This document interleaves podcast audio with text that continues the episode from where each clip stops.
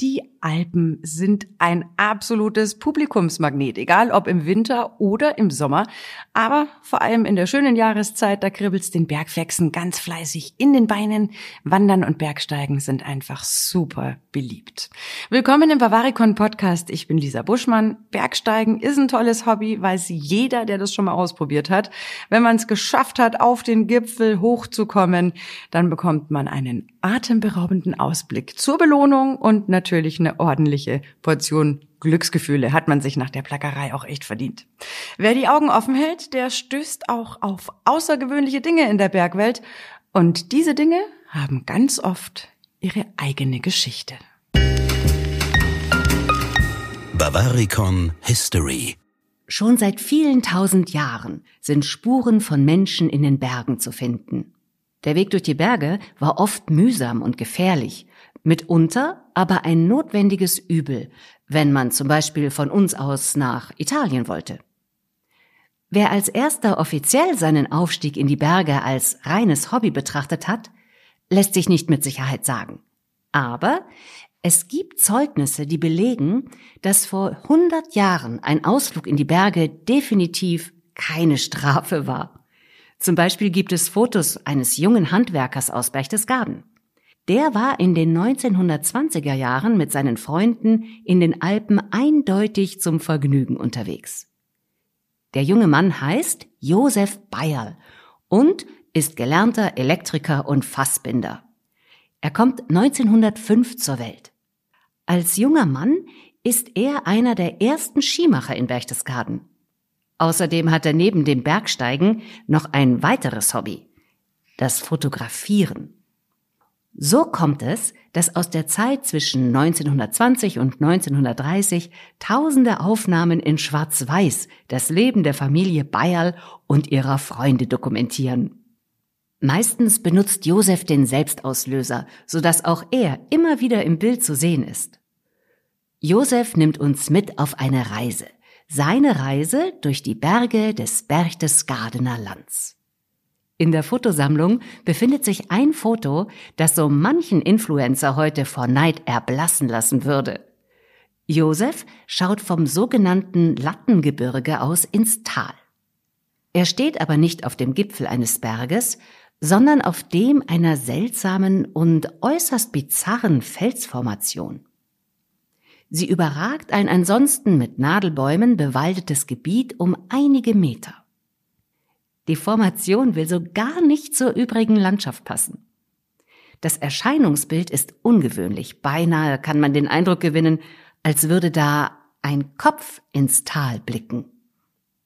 Der wissenschaftliche Ausdruck für ein unbelebtes Gebilde dieser Art in der Natur ist wenig schillernd. Er lautet schlicht und ergreifend Geotop.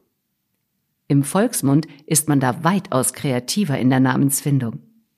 Die Assoziation mit einem menschlichen Kopf dürfte dazu beigetragen haben, dass die Formation einen klangvolleren Namen hat als Geotop. Sie heißt die steinerne Agnes. Im Erzählschatz des Berchtesgadener Landes gibt es auch eine Erklärung. Sowohl für den Namen als auch für den ungewöhnlichen Ort der Formation.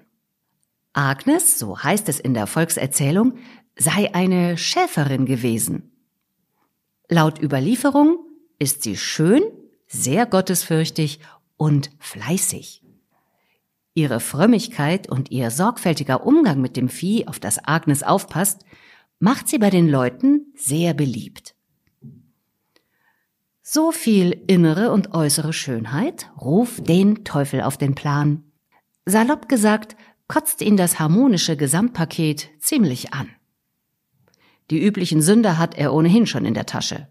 Die Verlockung, Agnes zur Sünderin zu machen, ist so groß, dass er sich ein paar hinterlistige Manöver überlegt, um die junge Frau in seine Gewalt zu bringen.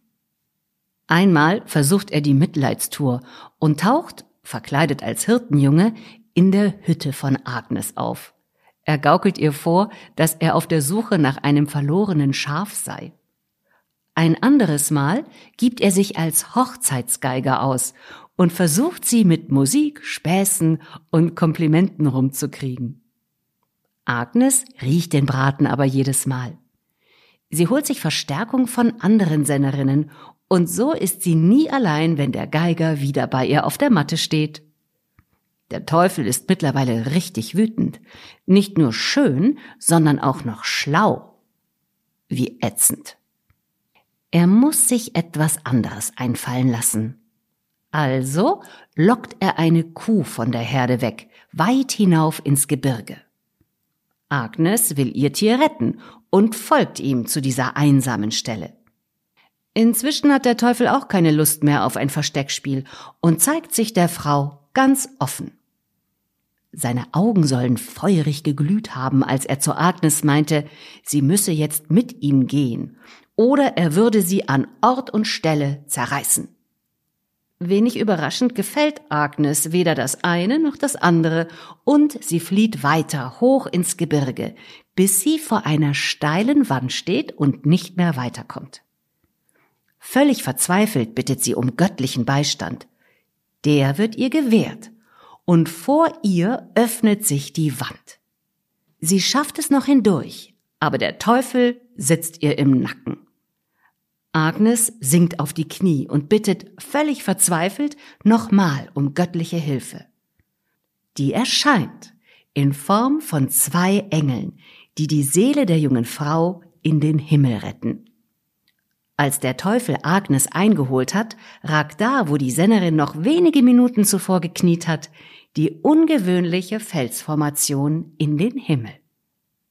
So lautet eine Version der Geschichte. Doch es gibt auch noch eine zweite Variante, die weniger schmeichelhaft aus Sicht der Hirtin ist. In der ist Agnes nicht die gottesfürchtige junge Frau, sondern eine Kindsmörderin. Zwar beginnt auch diese Erzählung damit, dass Agnes wunderschön und begabt gewesen ist, doch diese Agnes ist weder fromm noch keusch.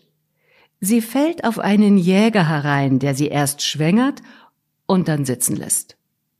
Vor lauter Verzweiflung, welche Schande sie über sich gebracht hat, fällt sie auf den Teufel rein. Zwar zögert sie zu Beginn, doch dann hört sie auf den Bockfüßigen und tötet ihr Kind. In dieser Variante ist ihre Versteinerung nicht ihre Rettung, sondern die Strafe Gottes.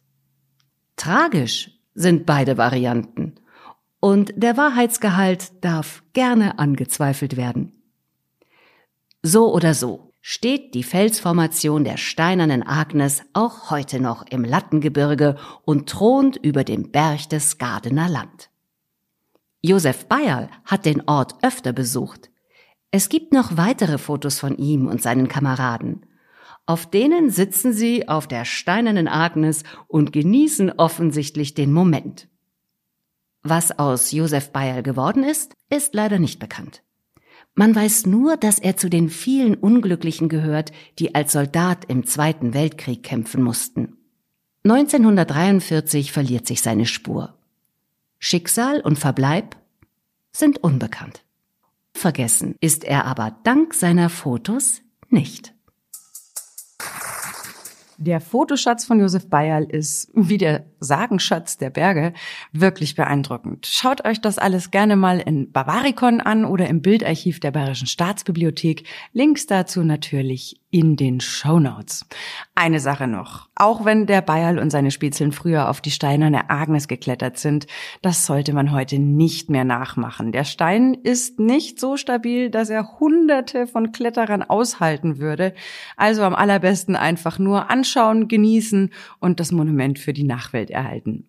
Danke fürs Zuhören. Servus. Bis zum nächsten Mal. Bavaricon Podcast. Alle 14 Tage überall da, wo es Podcasts gibt.